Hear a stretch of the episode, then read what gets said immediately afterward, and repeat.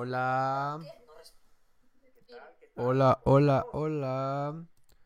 A ver, a ver, habla Jerito. No, espera, es que estoy buscando dónde está tu audio.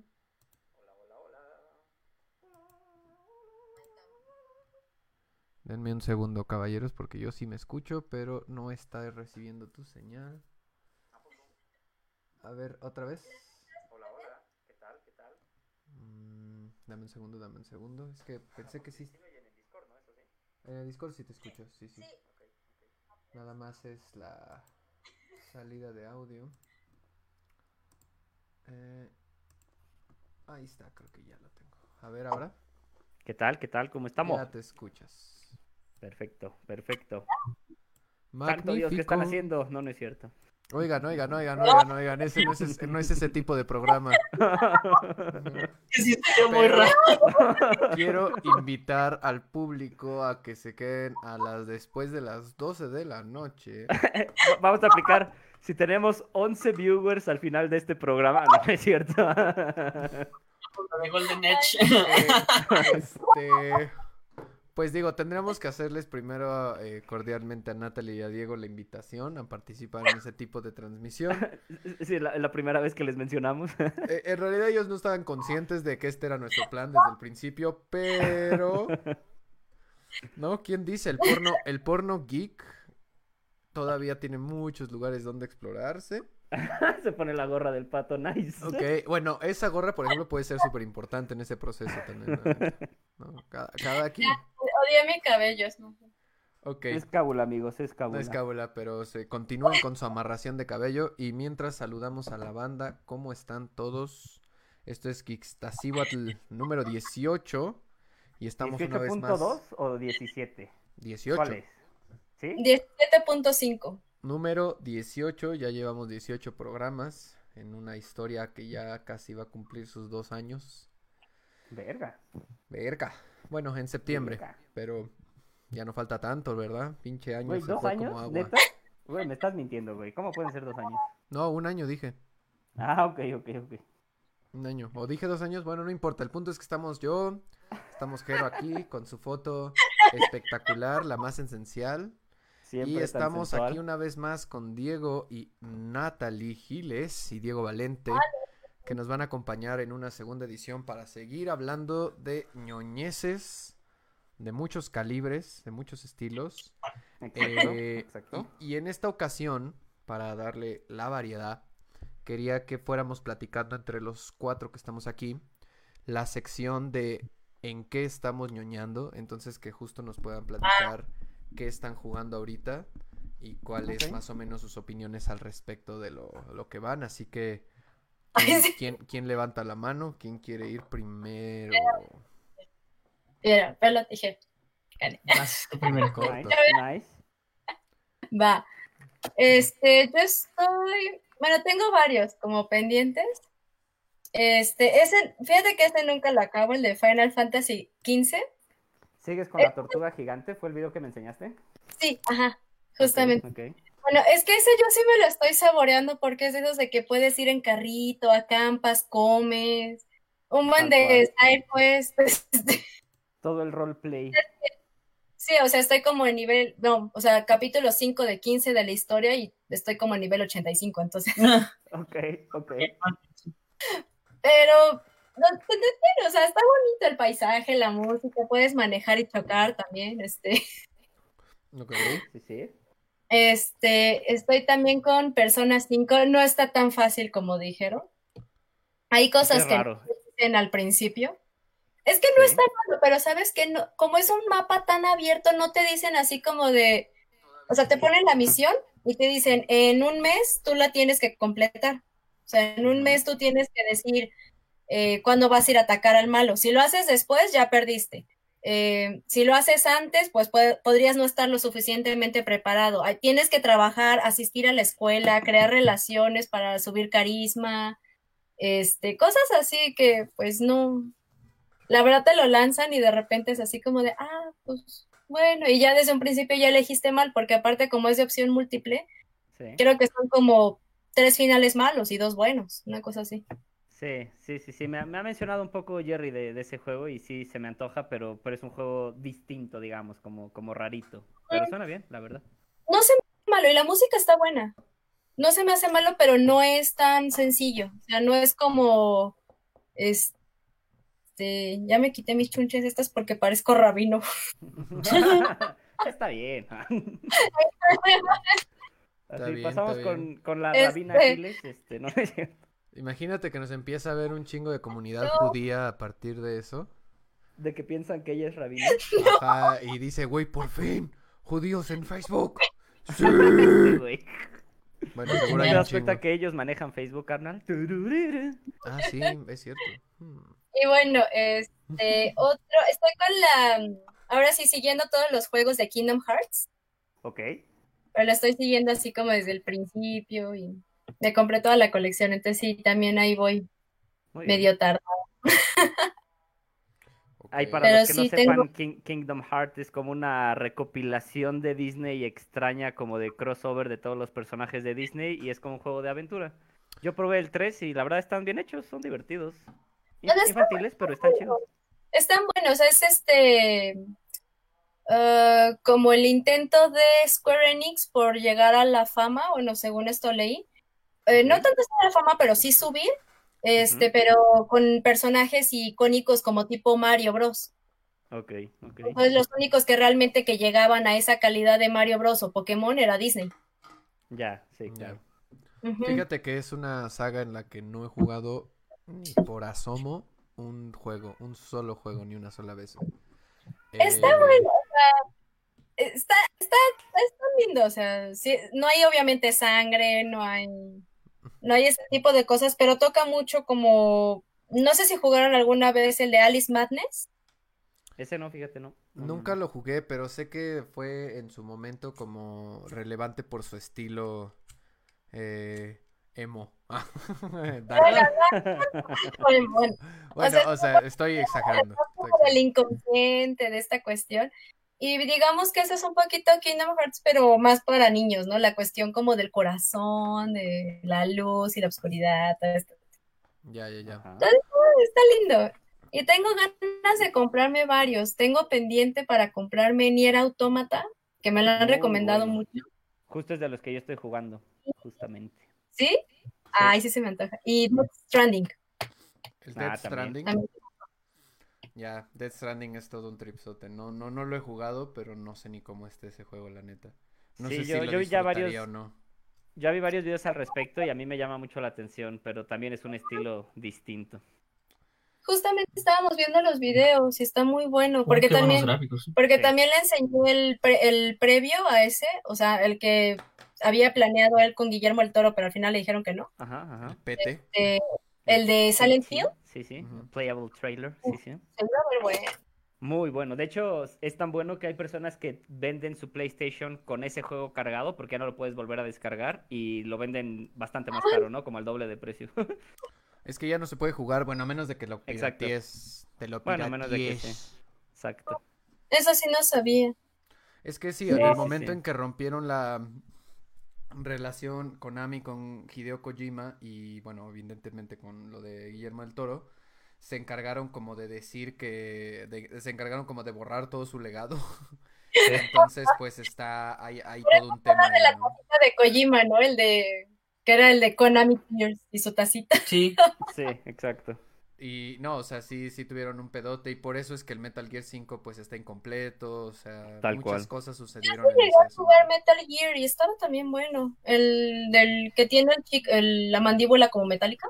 Ah, no, pero ese es el, el, el- ah, ¿cómo se llama? Metal Gear Rising, ¿no? Ujú. Que, que en Sí, realidad sí, sí. ese, ese es el personaje de Raiden que apareció en Metal Gear 2, pero ya como medio mutado robóticamente. No, sé- no leí muy bien la historia del Rising, entonces no, no, no sé muy bien de qué va, pero sé que es el, el Raiden, pero ahí como ya Sí, es, es, tuneado robóticamente. es el Raiden después del Pero la 4, verdad no soy, no soy mucho de shooters. O sea, yo sí soy de los que te pone la mira y luego.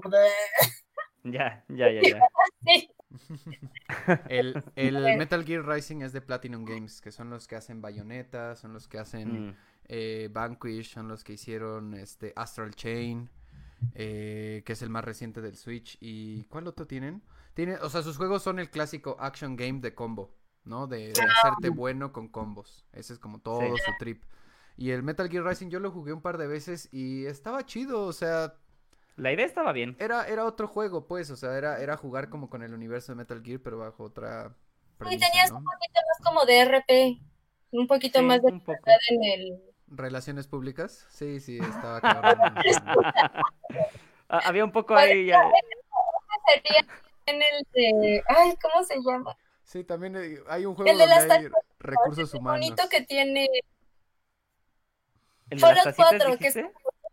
Fallout. Ajá, Fallout 4, el que es como los Sims, pero este armagedónico. Ah, o sea, el- el- la versión que es el Fallout Shelter, que era como la, un jueguito como de, de celular, y celular, así. ¿no? Sí, ya sé No, cuál. era el Fallout 4. El Fallout 4 básicamente tú armabas también tu casita Ah, y sí, hacías bueno, un... sí podías hacer un armarla también. refugio. O sea, como que Sí. justo haces como una base, ¿no? Que le vas poniendo como defensas y cosas. El Fallout Sí. 4 está raro porque tiene muchas ideas que nunca concluye. O sea, que como que las tiene ahí como volando. Eso es lo que le pasa mucho a Bethesda. También, o sea, el Skyrim a mí me gusta mucho, pero también es eso, como que hay excelentes propuestas, pero que no llegan a nada. Pues Muchas. sí, y también tengo que ese también no lo he acabado. No, no sé, no sé, no, no puedo. No sé si les ha pasado, tienen algún juego que, o sea, pueden matar a los malos, hacer ci- ciertas cosas, pero lo que es así como de salta de aquí a acá es como el... El Ah, plataformer, sí, el plataformer. Es Yo soy complicado. ese, es yo soy ese en Little Nightmares, yo soy ese. Ah, Little Nightmares es muy bonito. Sí, me lo he jugado, me lo he terminado un par de veces. Siempre me caigo en alguna tablita o de plano no salto, no sé. Hay algo Está rara también la, la perspectiva, porque como si es un 3D, pero que lo ves muy como 2D, de pronto es como voy derecho, voy derecho y te caes. ¡Ah! ¡Ay! Ahí no estaba la tablita, tal cual. Y de hecho lo chistoso fue que cuando lo estaba jugando, vino de hecho un amigo a instalarme unos programas, Ajá, porque al actualizar las Mac no las actualicen. Me botó un buen de programas. ajá. Entonces tuve que volver a buscarlos. Y este, este amigo me estaba ayudando en eso y mientras yo estaba jugando y luego él cuando se estaban cargando me dijo, ay, a ver, yo también juego. Yo me caí en un lugarcito y me dijo, ay, pero no es tan, fa- no es tan difícil. Se cayó en el mismo lugar. Ah. Vimos un video tutorial y esa persona se cayó en el mismo lugar. Es- es- Es de esas veces que crees que sí hay pared, pero resulta que es vacío. Sí, sí, Entonces- sí, sí. Sí hay unos engaños visuales ahí, pero que luego creo que son adrede. Justamente es como el justo, uy, puedo lograr este brinco. Ah, no, no podía. eh, No. sí, es cierto, no podían. Eh, Bueno. eh, tú, Diego, ¿en qué, ¿en qué andas en estos momentos? Pues yo acabo de terminar el Pokémon Espada y Escudo. Ok. ¿Los dos o uno? No, el más bien el Espada. Ok. espada, ok. Y este me gustó bastante. También eh, de, de- de igual de Pokémon, todavía no termino el, el Mystery Dungeon DX. Ajá, ajá. Está bonito, te Están hacen un muy test bonitos. Sí, de personalidad. es- ese de Para ver- Mystery Dungeon se me antoja bastante. De hecho, más que el espada y escudo. No, pues, de hecho, o sea, de Pokémon a mí los de Mystery Dungeon se me hacen unos juegos excelentes en cuanto a en cuanto a sobre todo el de exploradores de- del cielo, Ajá. del tiempo, oscuridad y cielo, en cuanto a narrativa y los personajes, porque al final sí es como de esos pocos juegos que dices, ay, no manches, voy a llorar. Sí, Bueno, lo- a mí con varios juegos he llegado a esos puntos, pero sí lo entiendo, sí lo entiendo. Pokémon te introducían a Cubone y era así como la mamá ya era de, "Uy, No, Bueno, bueno, eso, eso es horrible. Todavía lo veo hoy y, y sí lloro. ay, sí se siente feo. Sí, ¿no? Pero Sí. yo- principalmente también por, por algo que me encanta esa saga de juegos de Pokémon, que como tal no es de la serie principal, sino son sus estilo roguelike, así les dicen, creo. Exacto, sí, sí, sí. roguelike, justo iba a decir eso. Eh, algo que tienen muy, muy, muy, mucho en cuanto a que apoya muchísimo la historia y además este, los personajes, cómo se va desenvolviendo la situación, es la música.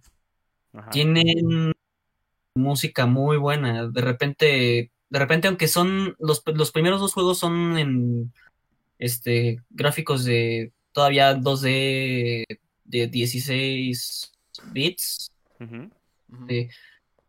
O sea, está muy bien detallado, ¿no? Está muy bonito el arte, pero la música le da esta esta uh, ¿Nostalgia? dimensión, no, le da una dimensión extra. justamente hace que te metas mucho de repente en la narrativa del juego. Y también en los momentos más cruciales, la música también de repente influye en como, por ejemplo, al final lo de como, ¡ay, yo voy a llorar! Porque incluso la música te Claro. evoca eso. Entonces, este, por eso yo dije, así cuando salió el... Vi, vi que iban a hacer una remasterización del Mystery Dungeon. Ajá. Dije, no, este lo tengo que jugar desde que salga. Porque Sí. a mí es- esos me encantaron desde el primero hasta el Super Mystery Dungeon. Ajá. Tanto música, historia, personajes. Y este, dije, no, este sí lo tengo que jugar. Y quiero escuchar a ver cómo remasterizan la música del primer juego para Switch. Claro. Justo, justo es curioso estaba- que- me- estábamos hablando de, de- de que vi un video hace rato sobre, les recomiendo mucho este canal a, a ustedes y a toda la gente que escuche esto, que se llama Game Makers Toolkit. Lo hace un inglés que se llama Mark Brown y analiza videojuegos de una manera bien cabrona. Hizo ahorita un video, el último que sacó es justo como de la evolución del RPG, tanto en. Estados Unidos como en Japón. Y justo habla del roguelike, de cómo se generó el género el roguelike. Este, este asunto que sus características principales y fundamentales es eh, escenarios generados aleatoriamente y permadeath. O sea, que se te muere un Sí. personaje, ya se te murió. Ya, adiós. Ay, eso era en Fire Emblem. Sí, Fire Emblem. El Ah, Fire Primero. también sí, tiene, tiene el permadeath también.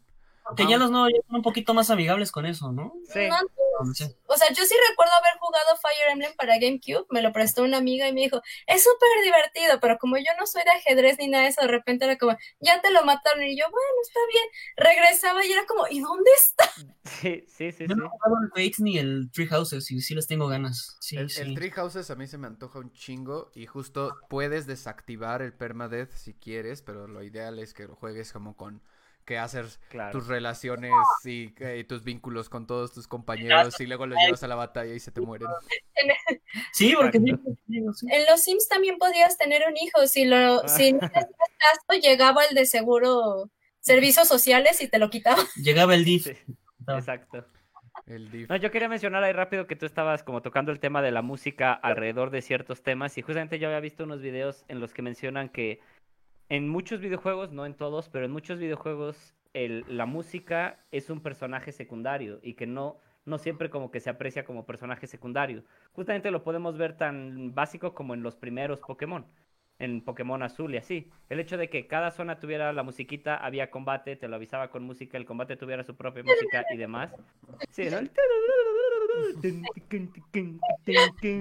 O sea, todo eso ya era una guía sonora de lo que estaba pasando. Incluso el tengo poca vida y bueno, que pasa en miles de juegos, pero el ¿no? De que tienes poca vida y como que te advierte.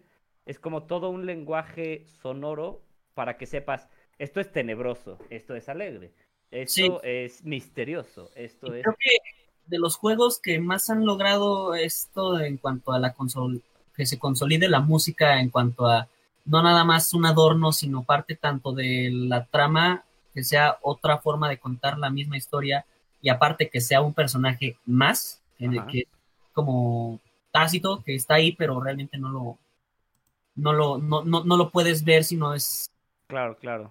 audible. y Hasta pues, algunos lo pueden ignorar, tal vez, pero es importante.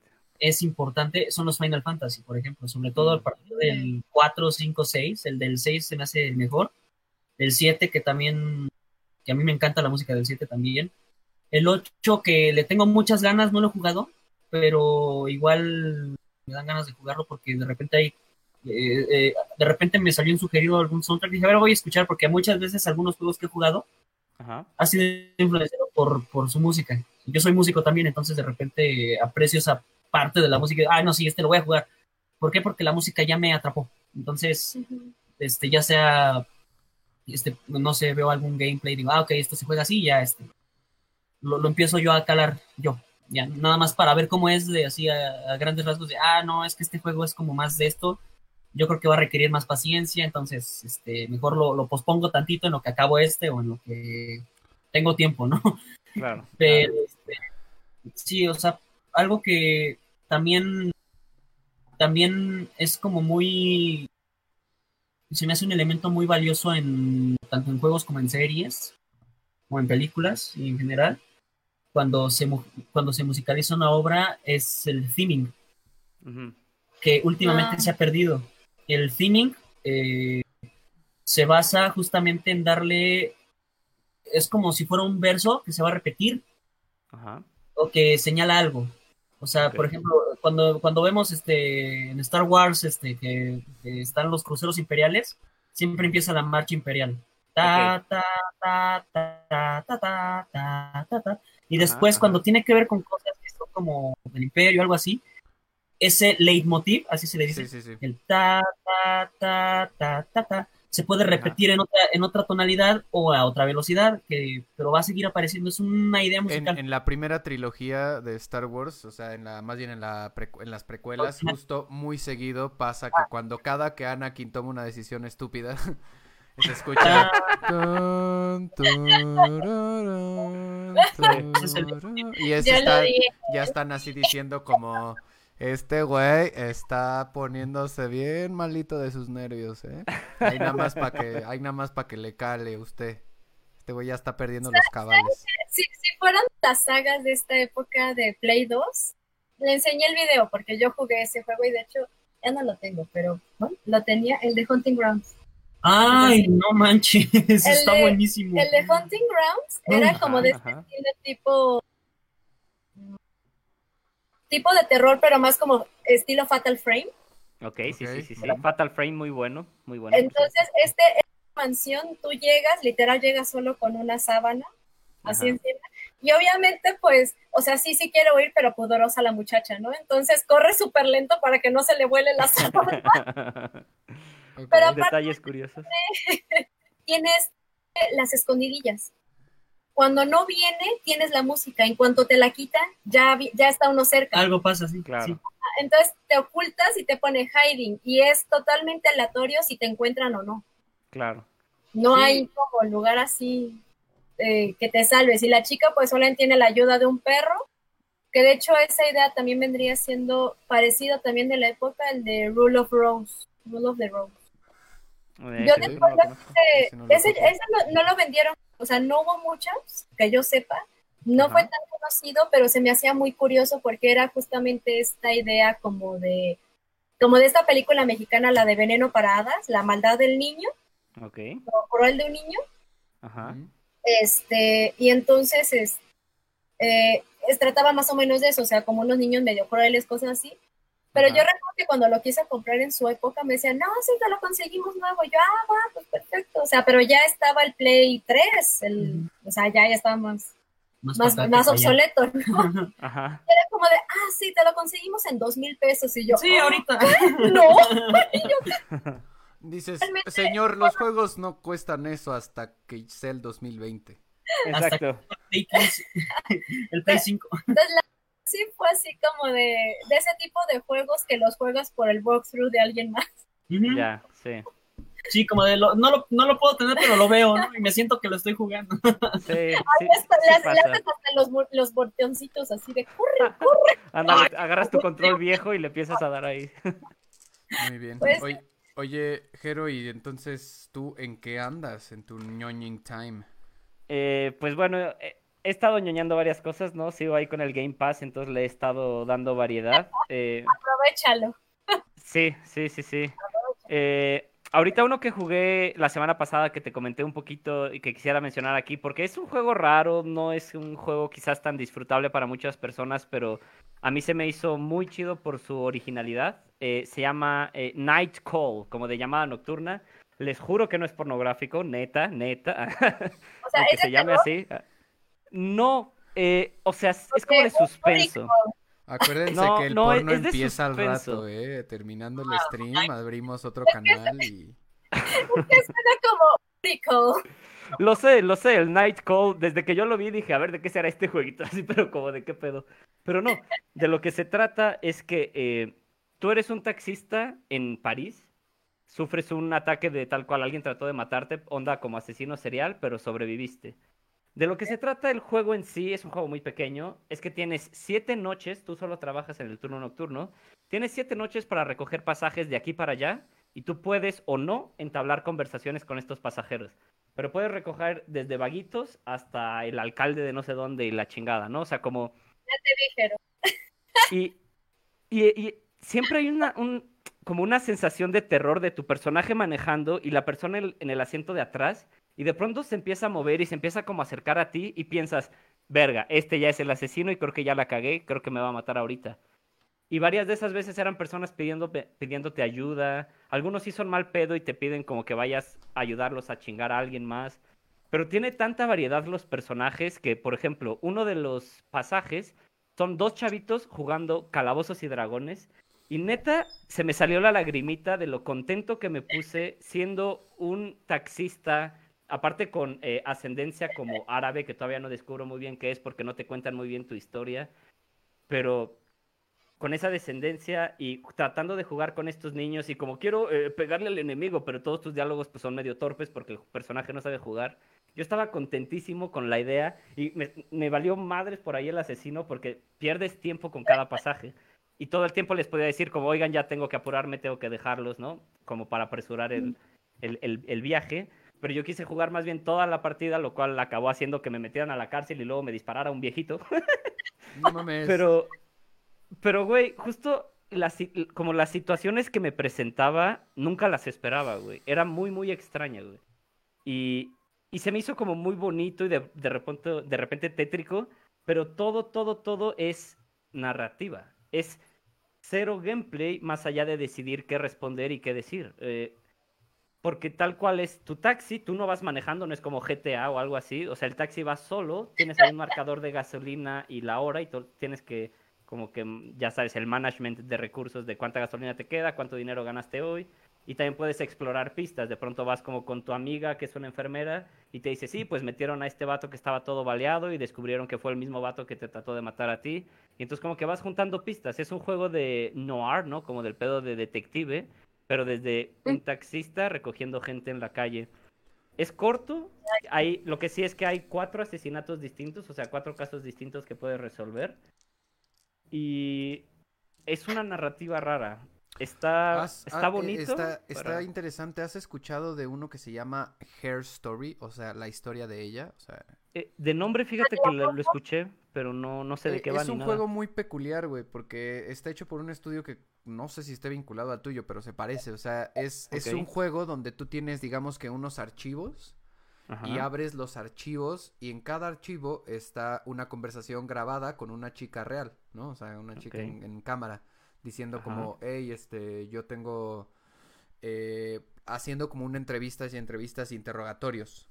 Entonces la idea de Her Story es de que mientras ella va diciendo, tú tienes los archivos y entonces tienes que ir hilando la historia de acuerdo a las distintas entrevistas en distintos mm. puntos para descubrir como cuál es el, el punto con el asesinato, ¿no? Y entonces es como un formato muy peculiar y también, no sé si han escuchado de Return to the Obra Dinn. Eh, sí, ese sí, y vi unos videos y también está muy curioso. Se ve, se, ve que está súper chido, güey. Entonces es este juego donde tú estás en un barco y eres un detective y está, está hecho como en blanco y negro, pero además como con una estética como dibujada, toda, así como muy, em, como de una ilustración antigua, ¿no? Y entonces eh, está súper chido el concepto de ese juego porque lo que tú haces es llegar a cierto punto, ver los muertos y tienes que, o sea, cada vez que ves los muertos encontrando cosas, vas viendo como una escena, un fragmento de cómo, de diálogos que pudieron haber pasado en el lugar, ¿no? Como textos. Entonces se dice como, no, que bla, bla, bla, bla, y unos putazos y un balazo, ¿no? Y entonces tú como, al final el día el objetivo del juego es que tú tienes que determinar qué le pasó a toda la tripulación. ¿Quién lo mató? ¿Cómo se murió? ¿Y quién fue el que lo, o sea, quién se murió? ¿Cómo fue? ¿Y quién lo mató? Llevar, el clue, pero... Exacto, un poco así como un clue, pero con una idea de que registras cosas que ya pasaron, ¿no? Como hay un medio poder Jedi rarito de, oh, ¿qué pasó aquí hace cinco años o algo así? Ah, este, y sí, entonces bueno, este de Night Call es raro, corto, pero muy bonito y los personajes es lo más importante de todo los diálogos que llegas a tener con la gente, desde una viejita que te dice que se está muriendo, que sus hijos la van a llevar a un asilo en otro país, que es un asilo muy bonito, pero que ella va a extrañar mucho a París. Entonces la llevé tal cual perdiendo tiempo, pero la llevé a un puente y me contó que fue donde tuvo su primer beso. La llevé como a un kiosco y me contó también algo que ahí fue donde se enteró que estaba embarazada. No me acuerdo muy bien, pero fue como una historia súper linda, súper bonita que me contó una doña en el taxi, ¿no? ¿Y no te dan ganas de ser taxista? Fíjate que sí lo pensé, pero pues a fin de cuentas siempre estaba el riesgo de que te picaran, te acuchillaran o así. Después, no, pues creo que no me late tanto. ya entró un casa, yo creo que ya, ya pasaste. Sí, tal vez ya, ya, más bien ya jugué mucho con la suerte. Creo que ya más bien no debería seguir tentando con ella. Este, pero bueno, aparte de ese que es como más cortito y la verdad eh, es como más chill out, ¿no? No es como para clavarte, cerdear y demás, no tanto. Eh, también estoy jugando, pues, el que mencionaste tú ahorita, Natalie, de eh, Nier Automata. Es un juego que, al parecer, no estoy seguro, pero tiene tal cual 20... ¿Cuántas letras hay en el abecedario inglés? ¿23 letras? hay 23 finales y es tal cual uno por letra.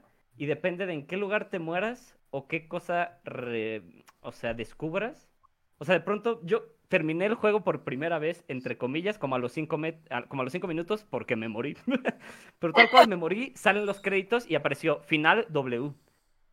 Entonces, ah. técnicamente fue un final. Ese, era uno, ese es el final de la historia de, de tu robot. Ese fue uno de los finales. Entonces, en cada situación, en cada evento, y lo he ido avanzando poco a poco, porque la verdad sí me han estado medio matando porque lo puse en difícil, tal vez debería bajar la dificultad. pero... Ay, me gusta sufrirles. Pero sí, quiero sí me gusta... disfrutar. No. Sí, sí, me gusta la sufridera, justo Dark Souls me encanta, pero tal cual lo juego latigándome. eh, pero bueno, Nier Automata eh, es un juego que más allá de que el gameplay y la música esté bien, que la verdad está muy bien, la música está muy, muy bonita, es como un juego que te hace cuestionarte pues los rollos que pues ya han salido en varias películas, libros y demás, pero de qué es inteligencia artificial y qué tanto valor le tenemos que dar, ¿no? ¿Qué tanto valor le tenemos? Ghost in the Shell. Exacto. De hecho, sí, sí, como similar en cuanto a temática. Porque tu personaje como que en un punto empieza a sentir amor, misericordia, bla, bla, bla. Pero eres el robot N27 no sé qué, que no le importa a nadie. Eres un robot como un celular que tenemos todos en el bolsillo ahorita. Sí, no, pero a final de cuentas ya desarrolló aspectos que podrían hacerlo como más está complicado. Sí, está complicado porque entonces también darles más derechos o darles derechos, ¿qué significa? Y ellos que entonces pueden reproducirse, o sea, cuestionan cosas muy curiosas, pero muy interesantes y como, como que siempre te dejan como con los pelos de punta, me da la sensación. Entonces, bueno, esos dos... Ay, perdón no, nada más un poco concluyendo ahí, justo esos dos son, eh, bueno, he estado jugando más cosas, pero esos dos quería eh, mencionar en particular, muy, muy chidos, en su propio estilo. Y sí, sí, sí, no sé qué ibas a decir tú, adelante. Ah, este, no, es que me recordó la historia cuando crearon, creo que fue Google, que crearon dos inteligencias artificiales, mm. ah, los que tenían y que después los desconectaron porque entre ellos empezaron a crear su propio idioma Sí, sí, hubo una situación muy extraña y también, pero eso también supe que se alimentaba ahora sí que de la información de Facebook y de preguntas que le hicieran directas y entonces adoptó, adoptó en menos de 24 horas una postura fascista, literalmente. En menos de 24 horas ya estaba hablando de superioridad, de aniquilar a los débiles y a los pobres y está cabrón. Y de otra cosa que me acuerdo también de lo que comentabas, señor Automata, es que estamos justamente, este, ya ves que salió la serie de Ghost in the Shell no lo he visto, pero sí vi que salió. salió una serie, pero yo le había comentado, Diego, que antes había dos películas, o sea, que porque realmente son historias separadas, los que son los, las películas, que son con Satoshi Kon. Este, no, no son con Satoshi Kon, perdón. Este, no, Satoshi Kon es el de. Ay, se fue su nombre, la de. Ay, Blue, algo de Blue. De donde sacan. Perfecto. Perfect Blue, justamente donde saca la escena para Requiem por un sueño. Sí, sí, que sí. la verdad está muy buena esa película. Perfect Blue está muy bonita. Está muy buena. Eh, no, eh, más bien estas de Ghost in the Shell, lo que es Ghost in the Shell y Ghost in the Shell Innocence, justamente trabaja este cuestionamiento de cuando el robot eh, que había invadido, por así decirlo, el que se había revelado, se cuestionaba, o sea, él le estaba pidiendo asilo como forma de vida y en qué momento sí es o no eh, una forma de vida. Si es consciente de sí mismo, pues se supone que es considerado conciencia y lo que está vivo. Entonces, justamente es ese cuestionamiento. Y yo siento que eso lo llevaron con Nier Automata y por eso se me hizo muy interesante y dije, ah, ese sí lo tengo que jugar. Sí, sí, sí te lo recomiendo y tiene varias dificultades, entonces sí, creo que sí le puedes poner ahí que esté más tranqui. Pero, pero, y está muy bonita la historia, o sea, sí vale la pena incluso verlo en YouTube. Por ejemplo, es un juego que el gameplay está bien, pero no me hubiera molestado verlo por completo en YouTube. Porque, porque es más más una historia y una, una un, un justo cuestionarte todo lo que está pasando, más de, uh, maté al robot gigante con dos sierras gigantes, porque digo, pues también está divertido, pero... Espérate, espérate. No necesito- sí, sí, sí. A ver, a ver. Pues yo justo acabé, eh, o sea, me había bajado hace un ratito el Batman Arkham Knight en el Play. Eh, y la neta, creo que al final de esto, creo que, o sea, es el peor de la saga, la neta.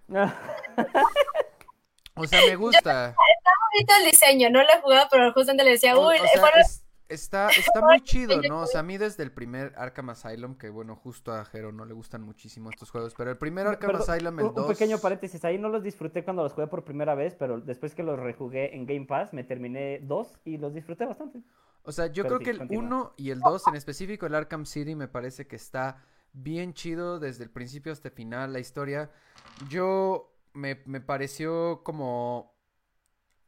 No sé, llega un punto en el juego y digo... eh, o sea, no sé si ustedes tengan pedo en que lo spoileé, si no lo spoileo para la gente, pero... bien. No, o sea, el También, pu- también, bueno, o sea, podemos decir que Batman es Batman, güey. ¿Qué puede pasar, cabrón? O sea, No, ¿a quién bueno, eh, traicionan y quién gana, cabrón? O sea, el ya. punto, el punto, o sea, empieza como con una narrativa que al final del día siento que estos güeyes ya no supieron, o sea, son demasiadas líneas que abren al principio del juego que luego al, tratar de cerrarlas me, me resulta un poco como, eh. Y lo que pasa, ¿no? ah, eh, tedioso y como tonto, que ya no tienes nada sentido, porque lo que me gustaba sí, mucho sí, del. Arkham City es que peleas con muchos villanos de muchos diferentes tipos, con muchas diferentes estrategias y escenarios y bla.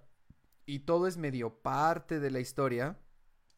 Es medio mundo abierto, entonces puedes ir atacando cada cosa a tu modo, pero es, importan- es importante que te eches todo, pues. Y acá lo que pasa y lo que se me hizo como bien decepcionante es que terminas el juego. Bueno, la historia principal, ahí dice main story, así tienes tu porcentaje de cuánto te falta para acabarla. Y yo lo quería acabar porque quería borrarlo para bajar el Jedi Fallen Order. Fallen Order. Eh, entonces dije, lo voy a acabar. Entonces lo acabo y dice como, ah, ok, este, ya acabó la, esta parte y, y de, básicamente el asunto es que Jason Todd, el segundo Robin, lo captura el Guasón, que es una historia del cómic eh, cuando se hace Red Hood. Eh, el Joker, lo, el Guasón lo tortura y lo, lo tortura tanto que se vuelve loco y el güey se vuelve como primero un criminal, pero después como un antihéroe que se llama The Red Hood. Y es como toda una línea de historia de Batman. ¿no? Ajá, tiene una como una máscara roja, ¿no? Y parecida entonces- de Ajá, exacto. Y entonces eh, en este lo que pasa es que justo en vez de hacerse el Red Hood, lo que pasa es que lo tortura el Guasón, lo convence de hacerse pues, malo y de obsesionarse con matar a Batman y se vuelve el Arkham Knight. Eh, Sí. la, la batalla final con el Arkham Knight, o sea, el final del el- el boss fight con ese carnal terminó y dije, ah, bueno, o sea, después de esto todavía viene como el último showdown pesado con este güey, ¿no? O sea, es el vato que se sabe todo, o sea, es- dije, ¿cómo van a manejar? Yo a lo que iba. ¿Cómo van a manejar los putazos de que manejas en el gameplay de este juego? Pero ahora Sí. contra otro güey igual de cabrón, ¿no? Eso va a estar bien chido. Ese final va a estar muy Ya, tendido. como, como un poco el enfrentar a tu sombra, por así Ajá, decirlo. ¿no? ese güey, no, eso nunca pasa. Lo vences de una manera súper bastante X. El güey ya Sí. sale una última vez. Y, el fin y al final, algo que plantearon desde el principio, como que lo cierran. Y está chida la secuencia, pero me pareció como que, güey, no es suficiente. Que es que como te inyectaron sangre del Joker en el juego pasado, te estás empezando a convertir en el Joker, básicamente, ¿no? Sí, Ah. te empiezas a volver loco. Entonces, eh, y al final, como que retoman eso y, y ni, y ni terminas por chingarte bien al, yo, al, al guasón. O sea, como que hay una escena ahí, Dream Sequence extraña, donde ya vences como la enfermedad. No peleas con el Arkham Knight, no peleas con el Scarecrow, y ya después es como, ah, todos saben tu identidad. Y entonces lo estoy spoileando, ¿eh? A la verga si les importa, ese juego sale un chingo. güey. Este, lo estoy spoileando todo, güey. Váyanse a otro lado para reseñas. Eh, y, y entonces sales y es como, no, Alfred, voy a tener que activar el, el protocolo Nightfall. Sí, pero hay mucha gente todavía libre, porque pues, me faltaban varias historias como secundarias. Y dice, sí, tengo que terminar esta noche con ellos. Y ya cuando vi, güey, me faltaban un chingo de retos del, ri- de- de- del, del- ¿cómo se llama? Del acertijo, del pingüino, eh, un Ajá, chingo de, ajá. de- destruir como muchas eh, bases como de los, de los enemigos, así como los, pues varios carnalitos que hay que putearlos, otros matar sus coches, yo qué sé. Y dije, no, no, no, chinga tu madre, güey, no, no voy a hacer esto para ver el final real del juego. Y eso siento que es un error feísimo. O sea, que no puedas ver el, final del juego cuando es el final del juego. Porque igual, ¿sabes qué estaría bien chido? Que hubiera terminado el juego. eh, termina como termina con Batman haciendo lo que sea que haga Batman. Y después más bien utilices al Jason Todd o a los otros personajes para terminar las otras misiones. Eso estaría padre. eso estaría No, bien. porque ya, ya, ya no puedes usar a Batman. Acabaste esta parte, Batman se suicida, se mata, lo que sea que haga. pero ahora ya tienes que usar a, a- a- al Jason Todd que se convirtió en el Arkham Knight. Es un buen arco, güey. Dices, ah, ok. pues, Sí, en realidad está bien. Bueno, fíjate que. No me gustó, pues, ese final. Sí. Es que Ajá. Saca- sácalo de- de, Batman creo que eso les pasa un poco y a mí era un poco lo que desde el inicio no me gusta mucho Batman en general, ¿no? No se me hace interesante ver como un pinche ricachón prepotente le parte la madre a la banda jodida. o sea, o sea, en, en general no me late Batman, ¿no? Eh, Arriba el capitalismo. y la, ajá, exacto. Y, y, y varias de sus historias, aunque entiendo que luego tocan como partes más oscuras de la sociedad, también se me hace como muy superficial todavía. Entonces, yo disfruté la jugabilidad de algunos de esos, pero me brinqué todas y cada una de las cutscenes. No me interesaba en lo más mínimo. En el 2 la historia está chida. A mí me gustó. A mí me gustó la. eh, el- en específico, por ejemplo, el 2 tiene un buen final. El primero tiene un final también bastante malo. Pero el 2, el Arkham City, tiene un final bastante, bastante fino para el nivel de juego que es un juego de Batman. O sea, para, sí Sí. dije como, ah, ok, va, va, va. ¿No? O sea, No es el final de Hellblade Senna Sacrifice que me hace hacerme bolita y llorar en el piso. sí, sí. No, no, sin duda no. Pero, ¿qué ibas a decir, Natalie, de- de- del juego? Pero es que ahorita que dijiste que te, o sea, te has- juegas con otro personaje, me recordó, yo soy una gran fan de la saga de Devil May Cry, a mí sí me gusta. Y cuando salió el 4 te ponen a otro personaje. Y es de este tipo de personajes que te da la sensación de que es muy pesado moverlo, ¿sabes? Como que es pesadito, ¿no? Más pesado. Sí. Entonces, a la mitad del juego te lo quitan y te dan a Dante, que tiene cuatro estilos de pelea, es muy, ama- muy amistoso para poderlo jugar muy bien, todo eso. Ajá. Y ya para la batalla final, ya que te acostumbraste a usarlo él y tú ya estás aquí de, ah, sí, Te me regresan cambia, al, al pesado. te lo quitan y te devuelven al otro y es como de, ¿y este vato cómo se usaba? Ya, pues, pero está chido como, como juego, como jugabilidad, porque justo es un desafío distinto. Sí, o sea, sí está bueno, pero la verdad yo sí hice mi coraje porque yo ya me había acostumbrado al otro y aparte me gustaba más como peleaba el otro que, el, ot- que Nero nada más con su garrita, ¿no? Sí, aparte lo que sí es que, bueno, aparte hay que cargarla. sí, aparte de Devil May Cry también es Dante, ¿no? Entonces también entiendo como fan de la saga que, que eres, pues como justo, devuélvanme a Dante, ¿dónde está Dante, maldita sea? Sí, no, pues sí, sí lo entiendo, sí, sí, sí. Pues justo eh, eh, el- como lo hicieron muy chido en Red Dead Redemption el 1, ¿no? O sea, Ah, eso, yo no, también- eso yo no me lo vi venir. O sea, no sé si ustedes lo, lo han visto ese juego eh, de Rockstar. Ese del oeste, ¿no? Ajá, el que es, sí, como, se vendía como GTA, pero en el viejo este, No, pero lo un ubico. poco. Por- Porque son los que hacen GTA. Sí, Entonces, o sea, sí es, sí es como ese mundo, pero bueno, pues es tal cual viejo este, ¿no? Americano. Y, vaquero. justo, eh, eh, de nuevo, spoiler, váyanse de aquí. No, no es cierto, no se vayan, quédense, no importa, ya salió hace, un salió hace, salió hace una generación ese pinche juego, no chinguen. Sí, está hablando Eh, del el uno, está punto, hablando del el punto es que termina la historia con John Marston, que es el principal. Y después de que acaba el juego, ya las últimas misiones son como ayudar a tu esposa como con el ganado, ayudar al tío Sí. con quién sabe qué madres. Y tienes como tres o cuatro misiones como de vida normal. Y, el juego pues no acaba ni nada. Y tú dices, yo, yo ya lo iba a dejar de jugar. De hecho dije como, ah, pues yo creo que aquí acaba, ¿no? Como que ya te sigues haciendo cositas leves. Y de pronto, en una parte de una de esas misiones, resulta que está como todo el FBI, o sea, un- bueno, el early FBI, este, policía del oeste de Estados Unidos, acribillan este carnal y las últimas dos misiones las haces con su hijo ya de grande. Sí. Y son, Ah, esos, son esos Es giros de tuerca que es como... Tanto Red Dead Redemption como uno como dos, que del 2 no voy a dar spoilers porque ese todavía es considerado nuevo y es muy, muy largo. Y si, le, si te tomas tu tiempo, te puede tomar un año de estarlo jugando para terminarlo. Entonces no lo voy a spoilear. Pero tanto el 1 como el 2, los que escriben esas historias, neta, están muy, muy, muy cabrones. O sea, yo en, en- en el 2 no, no podía creer lo bien que estaba O sea, hay mil películas mucho más pendejas que un solo video de una cutscene cortita de, de Red Dead Redemption 2. Porque todos los personajes tienen un chingo de personalidad, todos tienen los, o sea, todos son, todos están vivos, todos tienen problemas, amores, odios y demás, y todo lo va resolviendo poco a poco, súper interesante. Y cuando empieza a haber caos, que pues obviamente mundo vaquero siempre hay caos, cuando empieza a haber caos, eh, está, está, como que sí está bien desgarrador, bien ver cómo, cómo está valiendo verga todo, ¿no? Y desde el inicio tu personaje dice como nosotros estamos en este mundo para extinguirnos porque ya no está hecho para, pues, para el vaquero que anda ahí valiendo verga, ¿no? Pero... Aunque... O sea, está bueno para el Sí, y, y también algo que se extraña de los Red Dead Redemptions es que e, ese enfoque americano, blanco, vaquero, pues es muy extraño porque está lleno de odio, racismo, sexismo, pues violencia. O sea, sí es un mundo, una época, digamos, como una ambientación culera.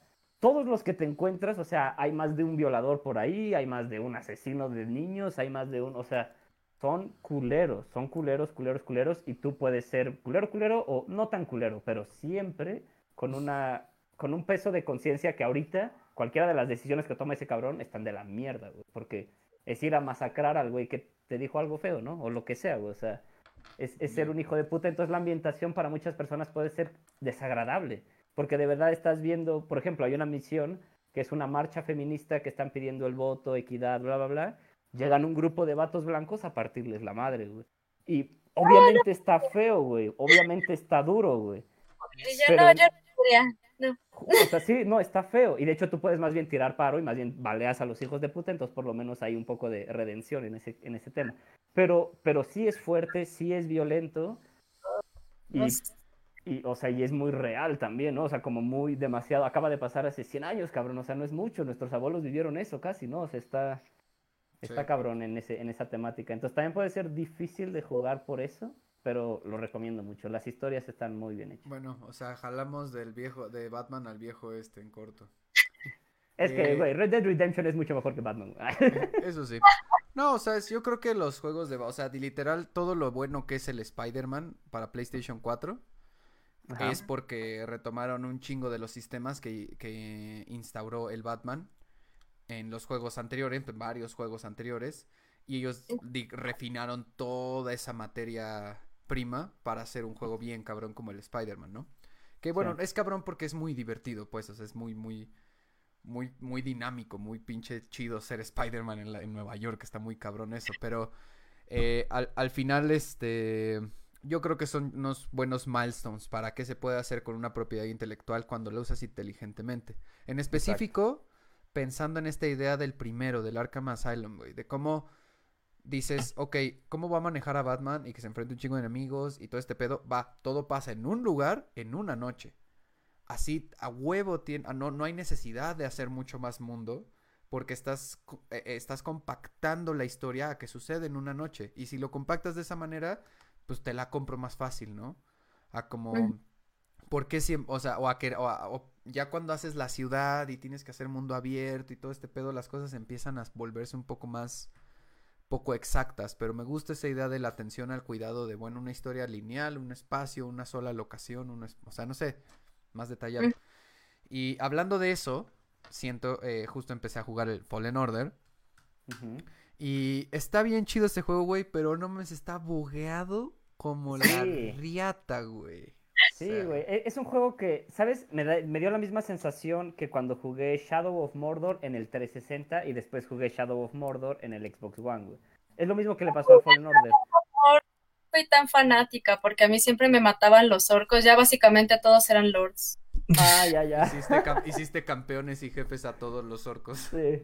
A mí me gusta mucho, pero justo por eso, porque como que la muerte es mucho más, o sea, te castiga mucho peor porque justo no es solo, bueno, ya me mataron y tengo que volver a llegar o lo que sea, es ahora el vato que me mató está todavía más mamado, entonces va a ser más difícil. Es, Ese es un gran sistema. Es un, buen sistema. es un buen sistema. O sea, si antes tenías que llegar a él como lacayo, ya lo hiciste campeón, entonces ahora tienes que pasar por el lacayo, del lacayo, del lacayo para llegar a él, cuando antes era... Ah. Pero, pero sí, justo cuando, para los que lo hayan jugado en el 360, el Shadow of Mordor estaba bugueadísimo. Cada que llegabas a cualquier lugar nuevo, no se trababa, pero más bien no cargaba nada. Todas las paredes, el piso, incluso los enemigos se veían como pinches cartones. Y ya que te quedabas ahí dos minutos paradote, se cargaba todo, ¿no? Entonces, pues era. Fíjate que me lo terminé en el 360, pero sí fue bastante incómodo. Y en el Fallen Order es un poco eso. Para cuando salga la siguiente generación, seguro va a estar el Fallen Order, seguro va a estar 30 o 60 FPS, todo corrido, sin box o por lo menos con menos box. Pero en esta generación está bien bugueado. Y lo disfruté y lo terminé y todo, pero sí. Está Sí, bien o sea, digo, nada más es el comentario, o sea, llevo muy poquito de juego, pero sí es como, mu- o sea, justo yo decía, ah, pues qué tan evidente, o sea, qué tan la- bugueado puede estar, pero güey, es de que cada segundo pasa algo, güey, ¿no? De que clásico de que llegas a un punto y se acerca un enemigo y sale así. y ya que, y ya que te acercas, empieza su animación, y pero así te mueres, recarga.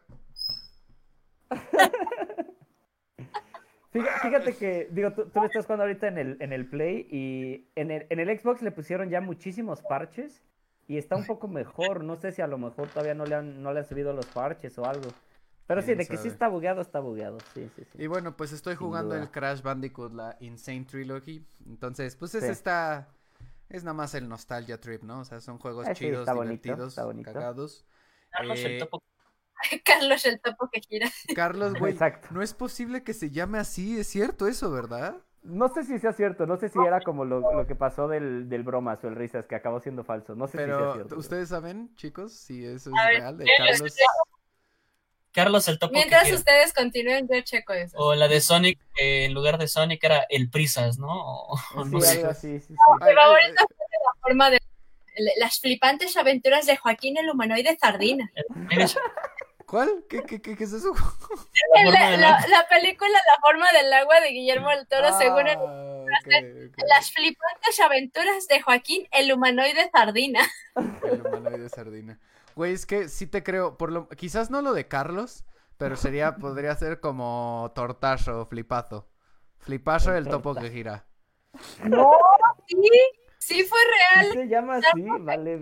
Carlos el topo que gira. Vergas. Güey, es que qué nivel, güey. Esa ¿Qué nivel? no Eso, eso hasta, hasta de admirarse está, güey. Porque hay que, hay No. que estar. Hay Que que- yo ¿Sí fue? sepa, no, sí, sí es este, sí es, ¿Sí? no, sí es fake, o sea, es- fue como un Ah. tweet que hizo tendencia. Ah, Sí, sí, sí, sí, sí. Porque justo eso pasó con el bromas y la gente sí creía que era real, pero no, no, no.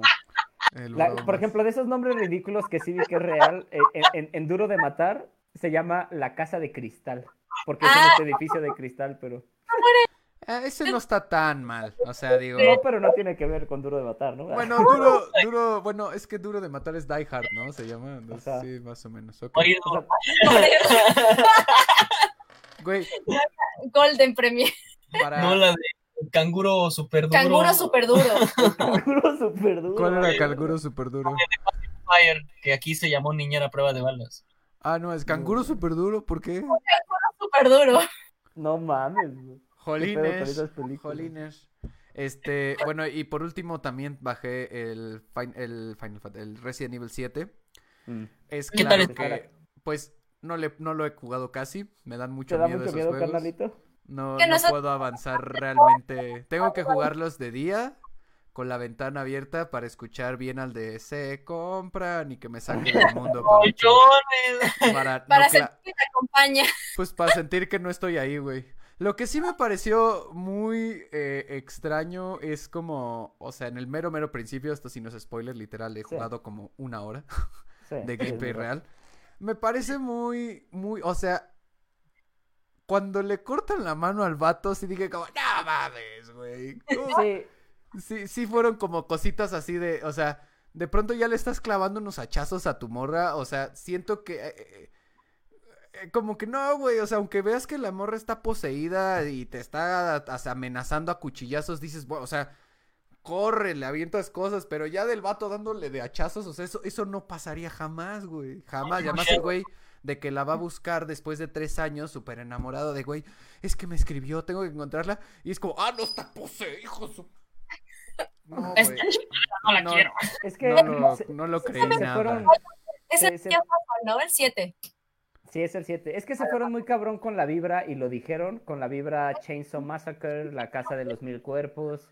es Sí, ese sí. tipo de familia. Yo, yo, Lo yo- cual lo cual lo, lo único que no me gustó, lo único que no me gustó es justo como que te ponen a hacer cosas que creo que no, no tienen nada de sentido. Y, y el hecho Sí. de la mano, yo creo que, yo pensaría que cuando pasó lo de la mano, debió de haber este ahí cortado allá la familia, ¿sabes? Como en ese instante debe haber sido bueno, porque ya después la tienes y entonces como, ah, ok. Güey, te- güey, está bien chido que la recoges y luego te la engrapan, güey. O sea, pero justo es una mamada, es una mamada, güey.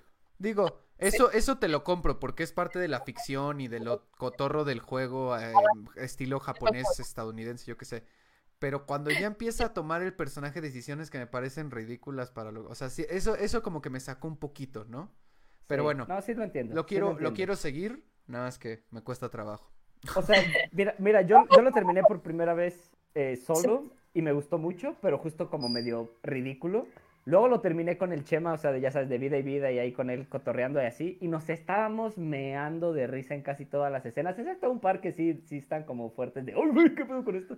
Pero, pero fuera de eso nos estábamos cagando de risa de qué tonto es este güey y qué pendejas decisiones y todo lo que está alrededor está chafísima. No, no sé si ya llegaste ahí, Jerry, porque eres muy al inicio, pero que te encuentras a un policía, güey, a No. través de la ventana. Güey, es, es pequeño spoiler, pero no te debe de faltar nada, debe ser la siguiente escena. Te topas a un policía ahí tocando por la ventana y te acercas y le dices, güey, me están matando.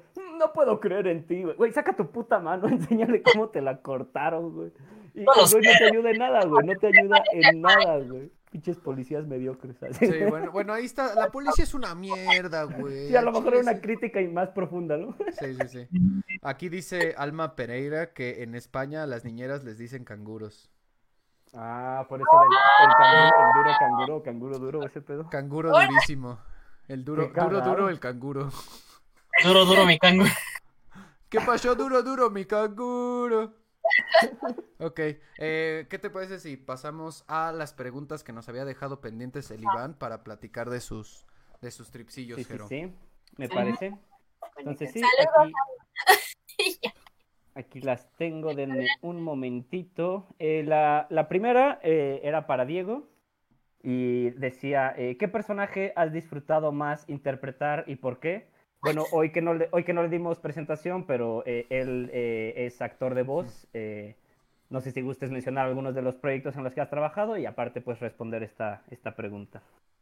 Pues he estado en Stranger Things, en High School Girl, en este, he estado en Pokémon, en Beyblade, en este, varias series de Netflix, este, Sí. este, Telenovelas te- brasileñas. Sopa de macaco, y este, y bueno, se ha estado en, varias, varias cosas, este, digo, ahorita ahí vienen, vienen cosas muy chidas, pero no puedo decir nada todavía, la verdad me da muchísimas ganas de decir, pero no, no puedo. Métete en pedos, métete en pedos, métete en pedos, métete en pedos. Me, me- No, me- mejor me- esperemos y cuando se pueda hablar, vu- vuelven a venir y nos hablas de ellos. sin problema. Pero este, ahora sí que es una pregunta muy difícil porque cada cosa que me ha tocado hacer yo la disfruto muchísimo. Yo, este, Hasta ser hombre dos. hasta ser hombre dos, sí, o sea, es que, El que sale, ayuda. o sea, o porque así se empieza, o sea, se, empieza siendo hombre dos, arbusto seis, no sé, Arbusto 6. como en teatro, ¿no? Ar- Arbusto seis, ¿no? ahí parado. Sí, porque estás así, Yo siempre quise o hacer al muerto de la obra, no sé, que, Sí, sí. no, a la chica que le tocó ser la alfombra de Aladdin. Que Ah, no, pero- Ahí tirada. pero sí, no, Es un buen personaje, es un buen personaje. el príncipe de Blancanieves que nada más llega a tirar unos becerros y ya se va. Ah, eh, eh, esa no la permitieron en mi escuela, no es cierto. Pero sí, o sea, yo lo, yo disfruto todo mucho y digo, o sea, como dicen, no, no hay personaje como tal pequeño, todo te exige una calidad y todo te exige eh, parte de, te exige una preparación para poderlo hacer, o sea, para hacer ese hombre dos, sí se te tienes que Ah, preparar, ¿cómo, ¿no? cómo- cómo Claro. fue el personaje este que se estaba quemando? Y bájale la voz.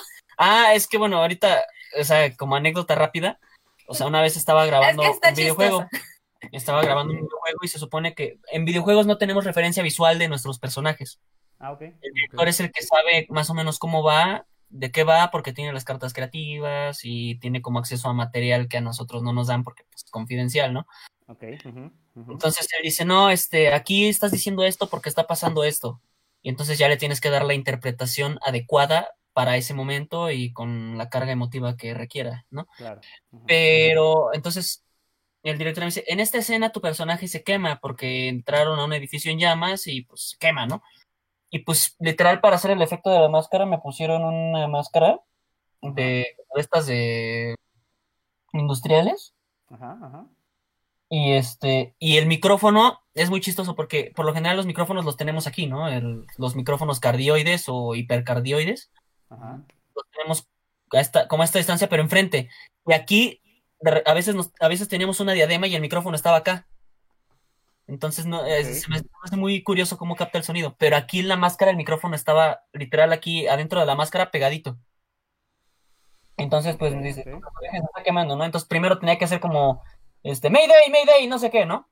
Ajá. Y de repente ya cuando se empieza a quemar, pues entonces me no, no, no voy a o sea, me tocó, me ¿Es tocó, me tocó de que se está Es quemando. que sí gritó tiene una voz así. No, no, no, no los quiero dejar sordos. Ok. Pero me tocó hacer las reacciones. Y entonces el, el ingeniero me dice, bájale porque me saturaste.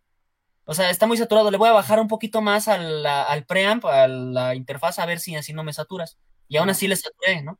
Que pues es lógico, tengo el micrófono aquí pegado. La presión sonora, por más que le bajes al preamp, Claro. a Va saturar. pegado. Entonces, este, Grita más. me dijeron, no puedes hacerlo igual de intenso, pero, este, pero con menos volumen. Y Ajá. el de Chris, no, está cabrón, o sea, si te está, si te estás quemando, no vas a gritar así como de, Oh. Claro. pues no, o sea, te quemas, ¿no? que quiero mencionar ahí un pequeño paréntesis de alguna vez estaba jugando Quake 4 en la versión traducida al español castellano.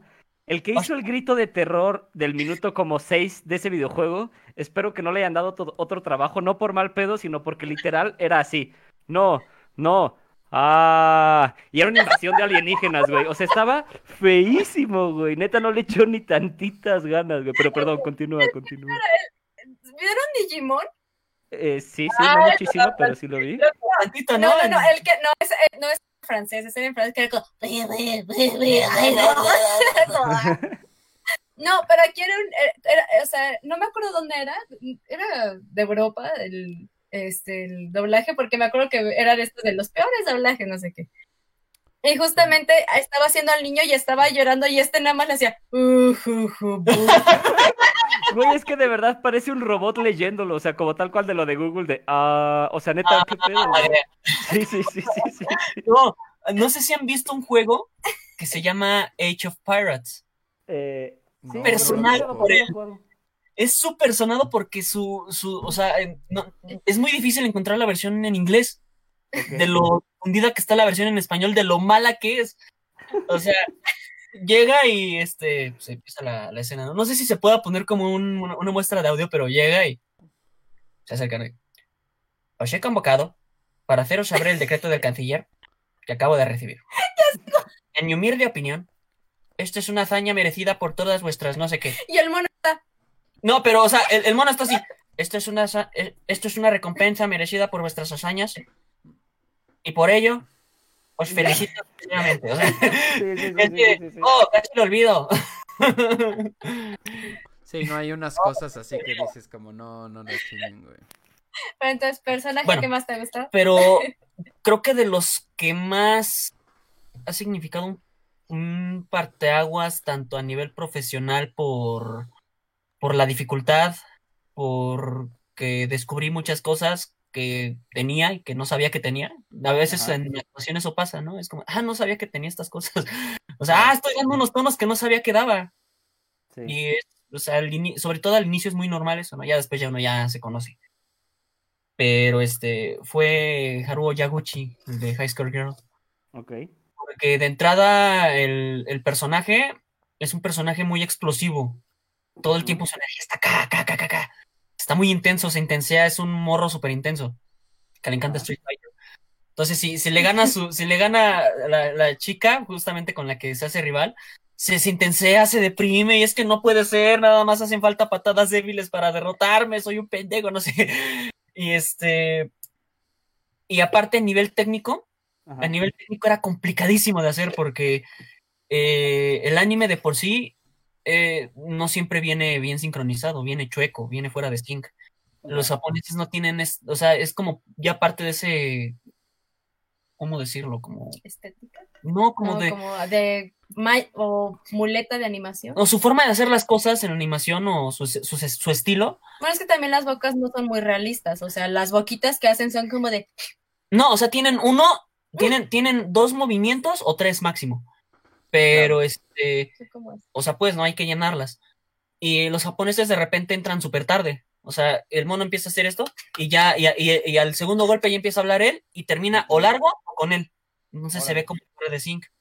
Ya. Y aquí lo que se procura hacer eh, Como rellenar o quitar eso. justamente es dejarlos en perfecta sincronía. Ya. ¿Por qué? Porque esto tiene, tiene varios objetivos, ¿no? Primera, pues es calidad. Sí. Pero la calidad también asegura que el que le va a dar clic a- en la pantallita de Netflix para verlo y lo ve y de entrada ya está tarde el diálogo o está raro, seguramente no lo va a retener tan bien a como si estuviera en sync. Ah, ah, me está dando las características del personaje, el personaje se siente genuino, no se siente Claro. que está sobrepuesto, sino que está, Sí, que te está hablando, digamos, ¿no? Está hablando en español. Ah, ok, entonces eso asegura una retención de audiencia también. Entonces, eh, aquí en, eh, digo, aquí en, en México, digo, hablo por México porque pues es como lo que yo conozco, no sé en otros países, porque también se hace doblaje de anime en otros países. Pero bueno, Claro. hablando de, de anime exclusivamente, que es como lo que más atrae seguidores, aquí, por ejemplo, eh, se cuida muchísimo esto de la sincronía de labios em, de los monos, pero cañón. Y, de rep- y este, este, este personaje, Haruo, si de por sí los animes son difíciles de sincronizar por eso, porque a veces tienen pausa en audio, pero en animación siguen hablando, entonces no te puedes guiar con el audio más que para la, la guía de referencia de la interpretación, y no tanto como para el ritmo, porque pues no está en ritmo. Sí. Este decía, quítate que ahí te voy, o sea, los labios de, en japonés y en español, o sea, hagan la comparación, nada que ver, o sea, de repente en, en Por eso labios también está- se le aumenta o se le quita palabras, ¿no? Porque No, hay sí. cosas que ellos dicen y es como realmente Una pues, frasecita, cosa así, y pero nosotros para es así. nosotros es así. O al revés, para ellos es todo esto y a nosotros nos falta texto, tenemos que rellenarlo, tenemos que meterle paja al texto. Claro. Entonces, este, eh, para este fue muy complicado porque precisamente yo te- apenas tenía, creo que no tenía ni un año de haber empezado en doblaje cuando me dieron ese personaje.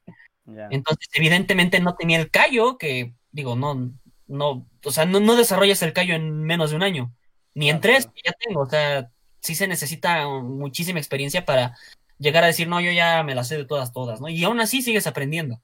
O sea, no, Sí, sí. no es, no es sencillo, es, es, es un camino complicado, sinuoso y, y de estar ahí, De resistir.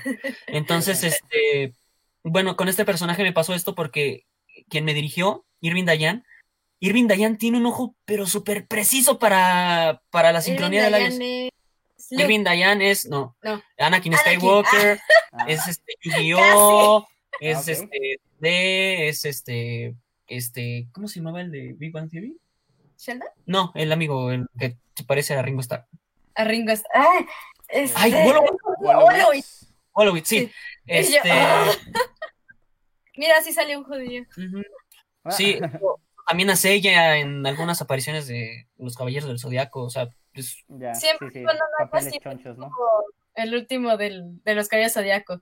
Ah, de- ¿Y ¿y cómo olvidarlo? No, o sea, eh, eh, eh, él es como del- de lo mejorcito que tenemos aquí en México. Es, es increíble. Y tiene un ojo muy preciso para, para la sincronía de labios. Eh, aparte de la actuación, ¿no? Que de actuación te impone demasiado y es como de, ¡ay! Te pone nervioso porque Sí. de, o sea, de verdad es una persona que sabe muy bien lo que está haciendo. Es súper profesional y aparte, este, es un gran director. Entonces, este, Perfecto. Sí, no, no, no. O sea, a mí cuando, cuando me dijo, te lo voy a dar, dije, ay, no manches, no, o sea, no, no, no cualquiera trabaja con él. O sea, está cañón. O sea, ya para que empiece a soltar cosas así es porque, pues hay algo, ¿no? Entonces, este, me dio mis primeros jalones de orejas en cuanto a eso, ¿no? No, niño, la pantalla, la pantalla. Y yo, sí, señor, la pantalla, ¿no? pinche texto de este tamaño me lo tengo que aprender porque el mono no deja de mover la boca y tiene una pausa que en audio no está, pero en animación sí, la tengo que hacer yo en español porque, ay, Sí. ¿no? Sí. Y esto, este, digo, yo lo considero como un parteaguas en ese aspecto porque eh, me hizo quererme impulsar más, mm, salirme de una zona de confort que yo siento que estaba llegando, Ok. salir y decir, no, no, no, no, yo me tengo que aplicar porque tengo que hacer cosas que son todavía más difíciles que esto, que esto de por sí está muy difícil. Bueno, pues tengo que ser capaz de hacer cosas más difíciles, ¿no? Entonces yo disfruté muchísimo ese personaje porque me fui descubriendo más, Ajá. fui aprendiendo muchísimo, aprendí muchísimo de hacer ese personaje Ajá. Y ahora que llegó la segunda temporada lo noté, lo noté mucho porque fue como, las sesiones eran un poco más cortas para grabar, ¿no? Por lo general me acababa mi tiempo en la primera temporada y aquí ya de repente nos sobraba una hora o acabábamos justos, pero pues porque platicábamos en, en el Inter, ¿no? O sea, no, no nos íbamos tan de jalón porque pues sí es cansado. Pero sí, o sea, es, yo siento que es como de mis mayores logros. Ok, ok. Además, muy temprano en tu carrera, dices, ¿no? O sea, justo. Sí. O sea, todavía no llevaba ni un año de, lo- lo- de que había empezado. Yugi. No, y, es que además, yo creo que en anime debe ser uno de los más complejos por, por muchas cosas, ¿no? O sea, desde las referencias culturales hasta. Güey, o sea, es que la neta, en el anime se grita un chingo. Sí, sí, sí. Ay, espérense, Beyblade. No, no, no, no, no. O sea, eh, el problema que yo le veo más, más que a, a mí al contrario, más que dificultárseme eso de gritar o de ser muy intenso, eh, se- eso se me hace lo más fácil, de hecho. Claro, Y de repente- tienes- o sea, es, es más a flor de piel, por así decirlo, ¿no? Y cuando me dicen, cuidado porque tu energía está muy arriba para cosas de live action, por ejemplo, que son cosas de acá más íntimas, estamos hablando aquí nosotros dos, eh, Eh, hay cambios, etcétera. la cara, ¿eh? No, hombre, luego, luego. Wow, wow, wow. Hold your horses, man. Puede ser, puede ser tío, de cuando discutes las deudas con alguien que te da vergüenza. Así, Amor, ya tengo que hacer mi declaración mensual de bolsa. Estaría, estaría muy cagado ver a, a Diego gritándole pendejo a alguien en la calle. Oye, me pendejo. Y digan, no mames, es el de Beyblade, güey. Estaría bien verga. Sea así, sería como de, Claro.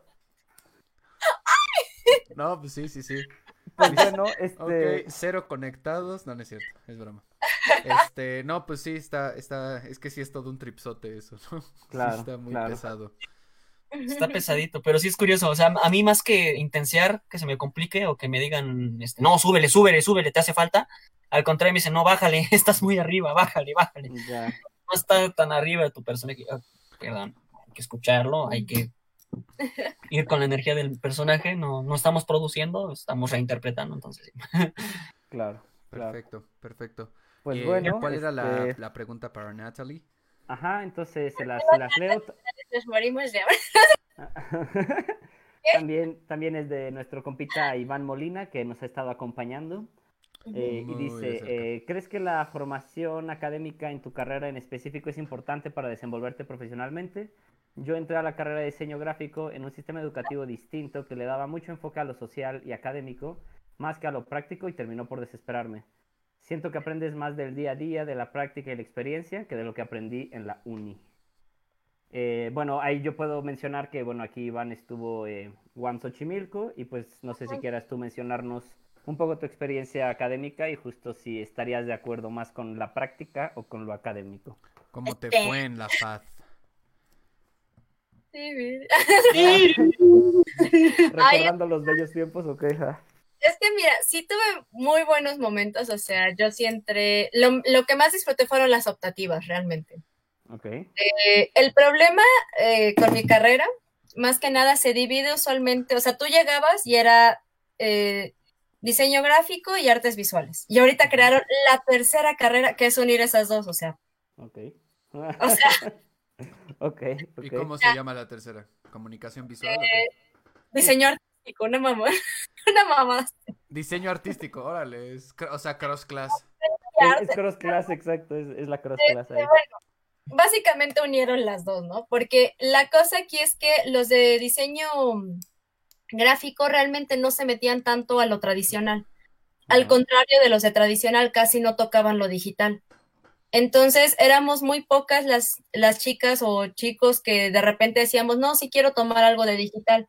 y en lugar de haber metido pura optativa, este, porque teníamos silografía, este, tallado de madera, piedra, linóleo, este, litografía, ah, escenografía, o sea, había un buen de optativas que eran más de cosas tradicionales y manuales, ¿no? Este, pero la verdad es que no se metían tanto como en lo digital. Entonces yo sí me metí en lo digital cuando entré con animación. Entonces, mi perro. Lo pueden que- presentar si quieren. ¿Voy por Lía? Ah, Es que llorando, está llorando porque quiere entrar. Pero no le lo presentamos. E- e- Eso nos va a, a incrementar como 300 viewers. ¿no? No es que mi mamá está viendo series coreanas y se escucha de repente el, oh, mi Dios, mi mi mamá, maldito. Ah, Entonces, aquí está. No se ve. ¡Ay, un perro! A ver, creo que hay que hacer esto. muy, muy bonita, muy bonita. La Muy bien. Ay, Ay, ya.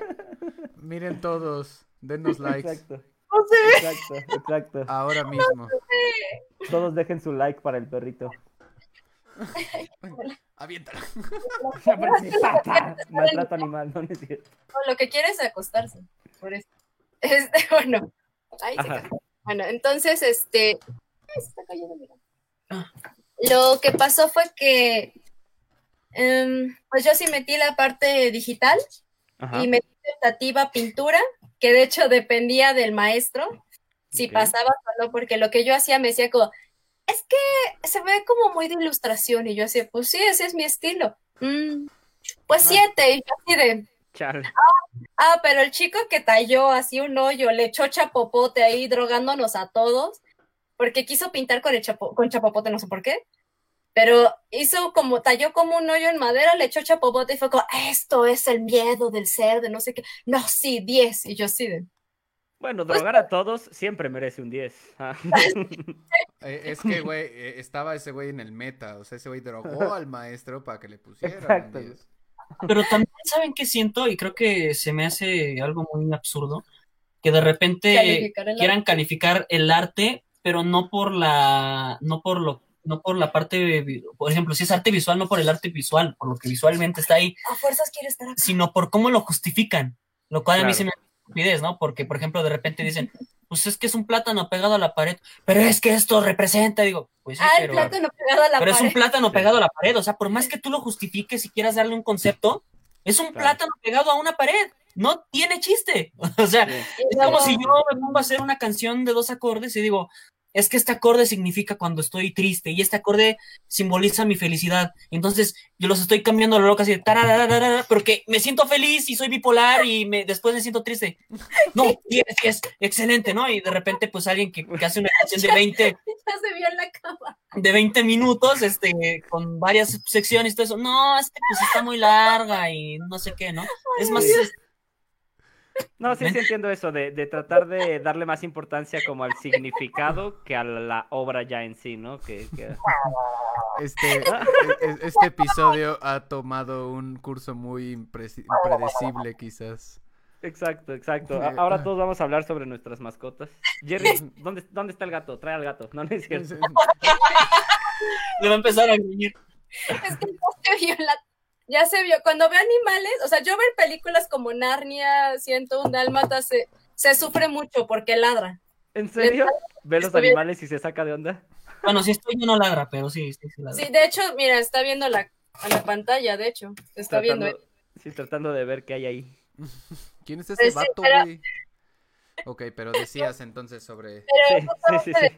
es que cuando empezó el plátano me acordé que otro artista, justamente, Ajá. este, agarró, despegó el plátano y se lo comió. Y cuando le quisieron cobrar la obra, dijo él no, porque era intervención de mi obra con su obra. Ya, ya, ya, ya. Ha- Había una que era un, eh, un excusado, entonces técnicamente hubiera podido llegar y cagar ahí y decir lo mismo.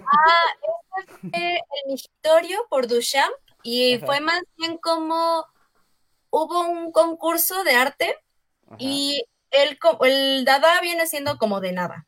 Entonces, este, él fue así como de, bueno, seguramente si yo meto un migitorio, pero le doy una explicación acá bien fregona, pues va a estar válido, ¿no? De cierta forma fue como eh, ir en contra de lo que en ese momento fue estético y ganó.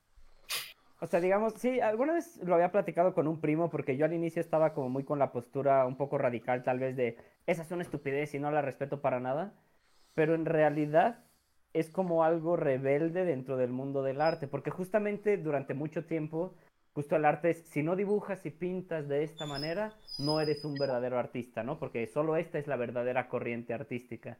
Y el hecho de que se abra a otros panoramas, por así decirlo, entre comillas, medio punks, como ya sabes, más rebeldes, más Ujú. anti-sistema, por así decirlo, puede ser interesante, aunque no deja de ser un plátano pegado a una pared, ¿no? O sea, como que sí es extraña esa línea. Y, y, y justo, ¿no? Ahorita que lo decías, Natalie, pues, o sea, también yo, por ejemplo, digo, en tu escuela debe haber sido un proceso mucho más riguroso porque, pues, el claustro de Sor Juana, el claustro de Sor Juana. Pero justo, ¿no? Ahí o sí sea, pasabas eh, por drogar a los profes, neta. Pues neta. más bien, no, el que, el que estaba drogado era yo. La mayor parte del tiempo. Más bien, la cosa era como justo, o sea, que, que, ¿cuál es el examen final de mi clase de experimentación au- eh, sonora? ¿No? Presentando al perro a todo lo que da, güey. Sí. Eh, Es que se está subiendo el- a ella o te ve a ti y te asimila que como estás peludito eres. me estás diciendo que soy un pinche perro. Me estás El diciendo, oye, perro". pinche perro. Al principio también Lía le gruñó a Diego porque pensó que su cabello tenía algo. Una vez fuimos a grabar un video a casa de un amigo, este, Y Para el hacer perro una también le ladró por el cabello. y el pe- o sea, nadie más le ladraba, nada más a mí. Él decía, y el perro, y, ladra y voltea. Pero bueno, Sí, Eh, sí, sí. perdón. Nada más, nada más decía eso de que justo, o sea, calificar la experimentación sonora, pues experimenté y esto fue lo que entregué, ¿no? Supongo que es nada más decir, bueno, si te la mamaste o si realmente sí intentaste, ¿no? Hacer algo, pero... Claro. Pues pero es es que es tan subjetivo, o sea, sí, justamente es la parte del arte, la época del arte no arte, porque El amparte. hasta dónde, es que hasta dónde puedes saber que sí es un proceso creativo o simplemente le estás dando, el- o sea, haciéndole de mamador, ¿no? Como Claro, Yoko Ono. claro. Como Yoko Ono. Ah. Como Pero Yoko. bueno, dicen Bueno, muchas cosas positivas de Yoko Ono, de su arte expresionista y demás. Yo honestamente no conozco como su obra aparte de joder a los Beatles. pero Nada más se la va a pasar haciendo así como de, No, bueno, es un, es un mito eso de que Yoko Ono jodiera a los Beatles. ¿Eh? Nada más para que sepan. O sea, lo que jodió a los Beatles fue que Paul McCartney quería salir de gira y los demás estaban muy contentos ganando millones desde el estudio. Y ese güey ya se había hartado de que, de que no pudieran salir a tocar conciertos y entonces se quiso separar y cuando ese güey se separó, pues básicamente todos dijeron a la verga. Entonces, ahí nada más para que quede el dato. sí, Perfecto, no, perfecto. El paréntesis informativo. de Yoko Ono, pero Yoko Ono sí expuso una manzana, la manzana que puedes ver en cualquier, o sea, por eso, a eso es a lo que voy. Y eso mismo también hizo, por ejemplo, en el MUAC, Edward, este, Edward Schneider, que llevó su casa de, a exposición, pero la llevó de una manera muy extraña porque como hubo muchas desapariciones en, sus, en su calle de niñas, entonces tú entrabas y habían como pues cuerpos armados con la ropa de las niñas. Entonces, pues era un poco creepy, o sea, de repente dar el sí. tour así de, ah, sí, miren, aquí, mm, de, pues sí, en su calle desaparecieron varias niñas y pues aquí están pues, los rezagos, ¿no? sí, casi, Está casi. raro, está raro. Y también Está llevó, atrevido, pero puede Par- estar bien, par- no sé. o sea, llevar el lugar, era llevar el espacio público a un espacio privado. Y cuando pierden las propiedades, aún siendo el mismo objeto, ¿no? Ya.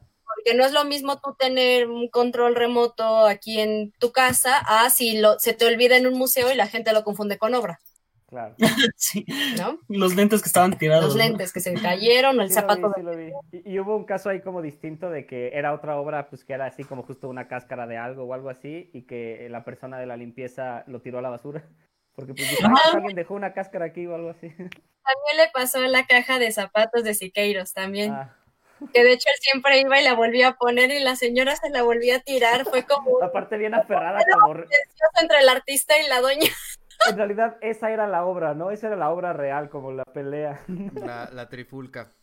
Pues sí, Pues sin sí. duda, sin duda este, ese es un tema que que, que, que, que- ya, se puede, que se puede ir mucho, Sí, para, ¿no? Hay sea, que aterrizarlo un poco como para un poco, Para aterrizar, ahora sí Este- que práctica o estudio, por así decirlo. Es que yo digo que sí tiene que ver un poquito de ambos. O sea, el estudio hasta cierto punto, ¿no? O sea, por ejemplo, si tú quieres hacer caricatura, sí necesitas empezar, por lo menos tener nociones de un cuerpo, huma- un cuerpo humano, la anatomía de un ser humano real, para poderla deformar y que se vea anatómi- anatómicamente correcta, Ok. Sí. de cierta forma. O sea, para que tú ya lo puedas moldear y tengas la seguridad de que puedes moldearlo, quitarle, ponerle y aún así va a estar correcto, ¿no? Ok, sí. Este, y aparte te ahorra muchos errores al principio. Eh, no es no totalmente necesario como dibujar como lo, lo que antes decían el Renacimiento con forma de S, todos acá perfectos, bellos, blancos, pulcros, o sea, no. Sí. Pero siento que sí, sí hace falta como de ambos, porque luego te meten tanta teoría que ya no te dejan la creatividad. Y luego está la otra contraparte, tienes tanta creatividad que no la aterrizas. O sea, no la aterrizas ni para un proyecto, ni para venta, ni para... Porque eso sí es algo que mi escuela no nos metió mucho. O sea, realmente, eh, no sé si te pasó en tu facultad, pero por lo menos en mi facultad, este, en la UNAM, eh, de la FAD, este, por lo menos ahí sí fue así como un ligero curso de costos. Y luego fue como, bueno, ya, ya se graduaron, salgan al mundo. ¿De qué vas a vivir? No, realmente no te enseñaron como presencia, cómo comunicarte con la gente, qué sí es correcto. No hay ese tipo de, no te enseñan a venderte como Ajá. lo haría, por ejemplo, una escuela privada, que se enseñan a venderse como la gran papa, cuando luego a veces no son, Sí. ¿no?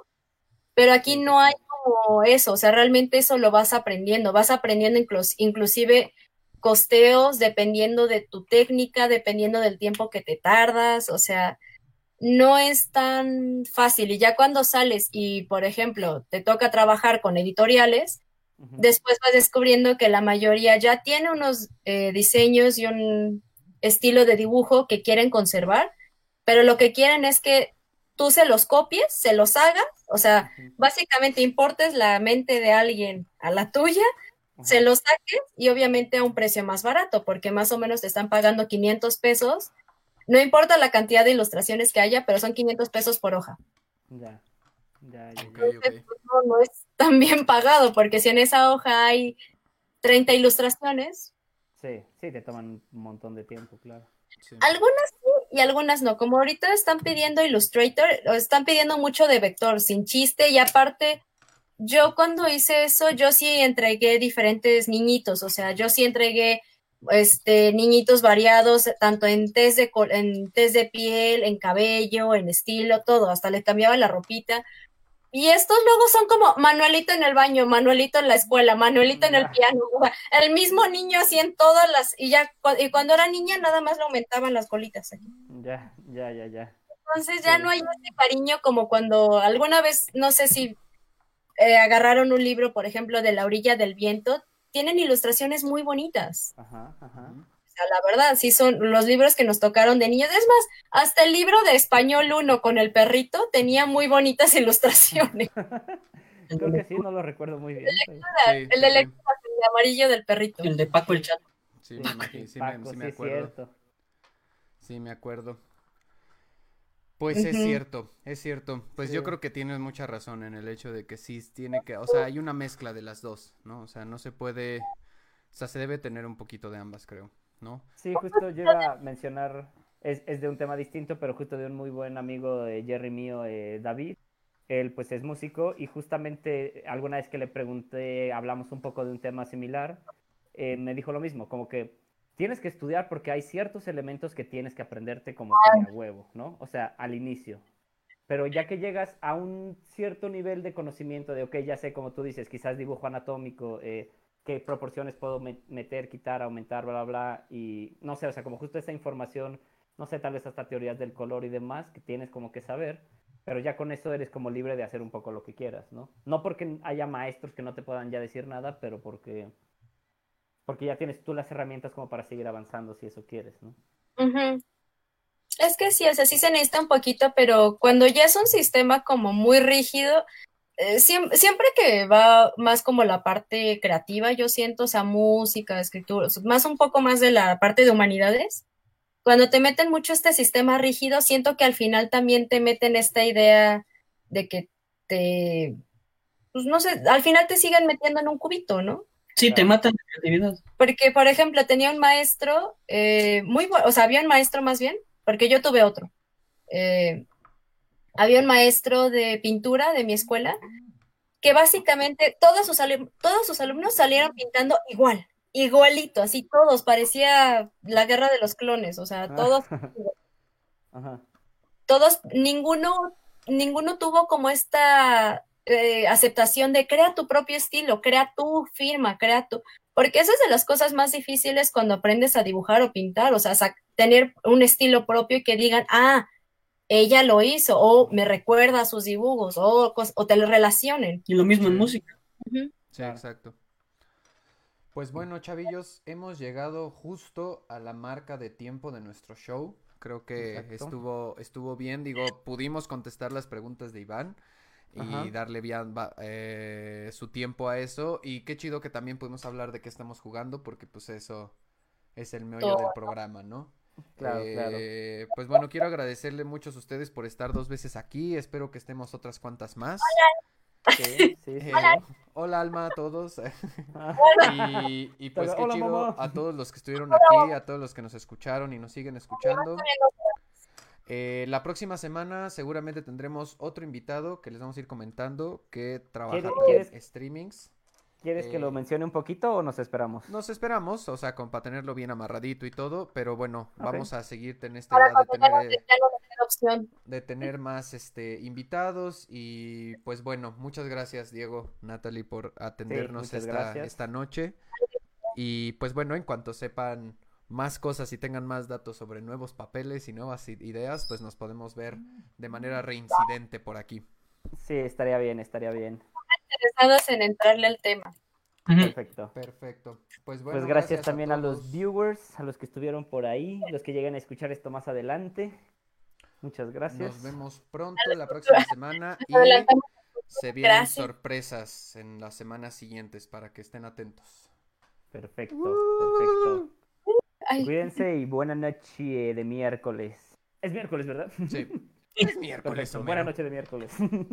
para los que trabajamos de Godín, Yo sí trabajo, pero no tengo que salir de mi casa. Sí, pero por eso, los que salen de casa no saben en qué día viven.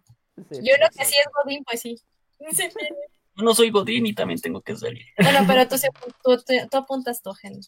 Ok. Hasta luego. Bueno. Cuídense, bye. Buena noche.